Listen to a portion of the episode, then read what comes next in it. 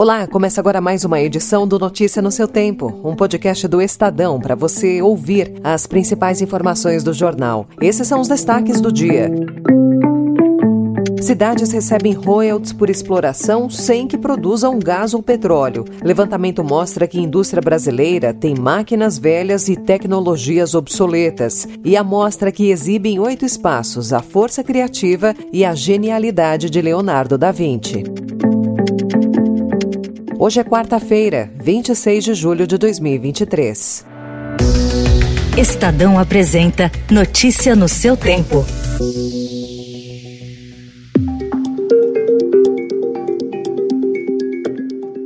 Decisões de desembargadores do Tribunal Regional Federal da Primeira Região têm feito com que municípios que não produzem gás ou petróleo recebam royalties pela exploração. As decisões judiciais têm sido obtidas por um lobista condenado por estelionato e investigado pela Polícia Federal por lavagem de dinheiro. A Agência Nacional do Petróleo, Gás Natural e Biocombustíveis, por meio da Advocacia Geral da União, informou que houve decisões proferidas sem rigor técnico que estabelecem critérios critérios criados judicialmente. Prefeituras de Amazonas, Pará e Alagoas arrecadam um total de 125 milhões de reais em royalties. O grupo de advogados coordenado pelo lobista já recebeu mais de 25 milhões e meio de reais em honorários. O dinheiro repassado a prefeituras sai de cotas destinadas a cidades de estados como Rio de Janeiro e Espírito Santo.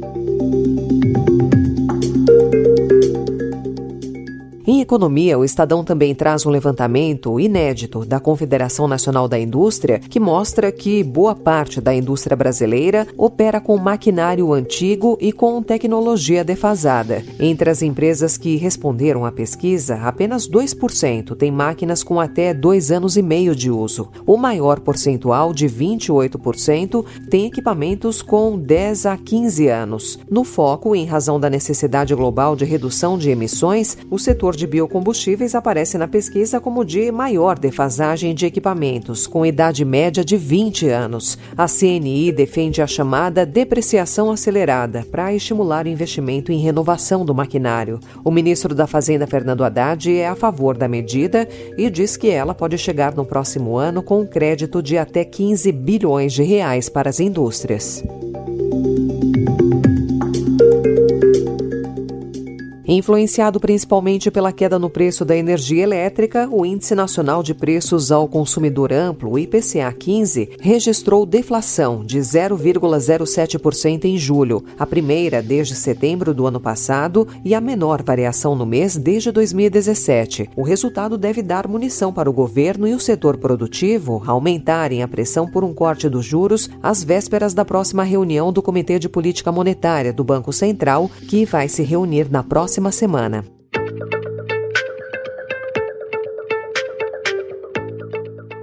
O presidente Lula afirmou ontem que não considera que donos de clubes de tiro sejam empresários. Ele também disse que é preciso fechar a maioria desses estabelecimentos. Eu, eu sinceramente, eu não acho que o empresário que tem um lugar de praticar tiro é empresário. Eu, sinceramente, não acho. Eu já disse Fábio Dino, nós temos que fechar quase todos, só deixar aberto aqueles que são da Polícia Militar e do Exército, ou da Polícia Civil. É a organização policial que tem que ter lugar para tirar para treinar tiro. Não é a sociedade brasileira, nós não estamos preparando uma revolução. A declaração de Lula foi dada no programa Conversa com o Presidente, a live semanal promovida pela comunicação institucional do governo. Na semana passada, o presidente assinou um novo decreto que torna mais rígido o controle de armas de fogo no país. Senadores da oposição apresentaram dois projetos para assustar integralmente os efeitos do novo decreto sobre armas.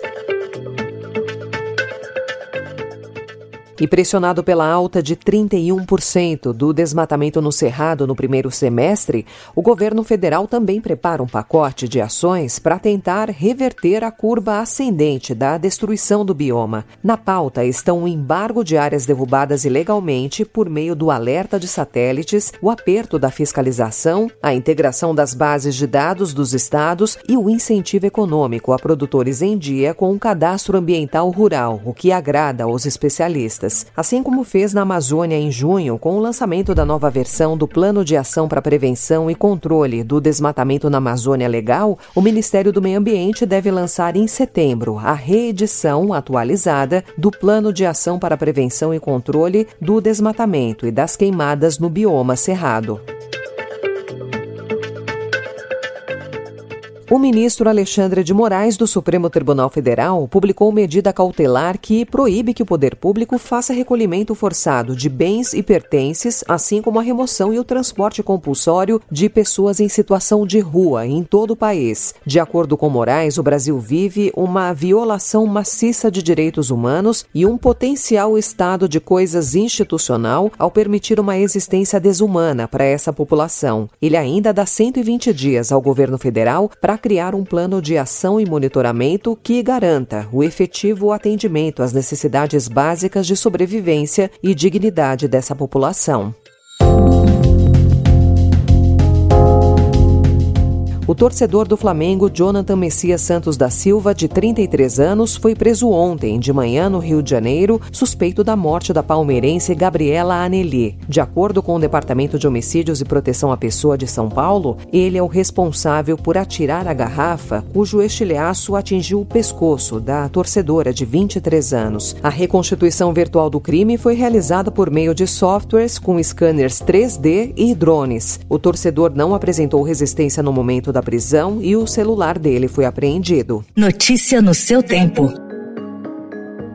Em São Paulo, uma nova exposição demonstrando e explicando toda a trajetória artística e criativa de Leonardo da Vinci acaba de estrear no Morumbi Shopping. Os mundos de Leonardo da Vinci têm ingressos variando entre R$ 35 e 125 reais. Ocupando 3 mil metros quadrados no piso G4 do shopping, ela é dividida em oito espaços que ajudam a contar um pouco da história do pintor, sua obra e importância para as artes plásticas e a ciência.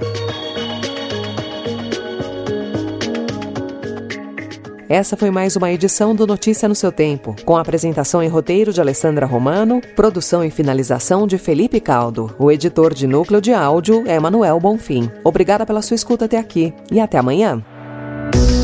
Você ouviu Notícia no seu Tempo.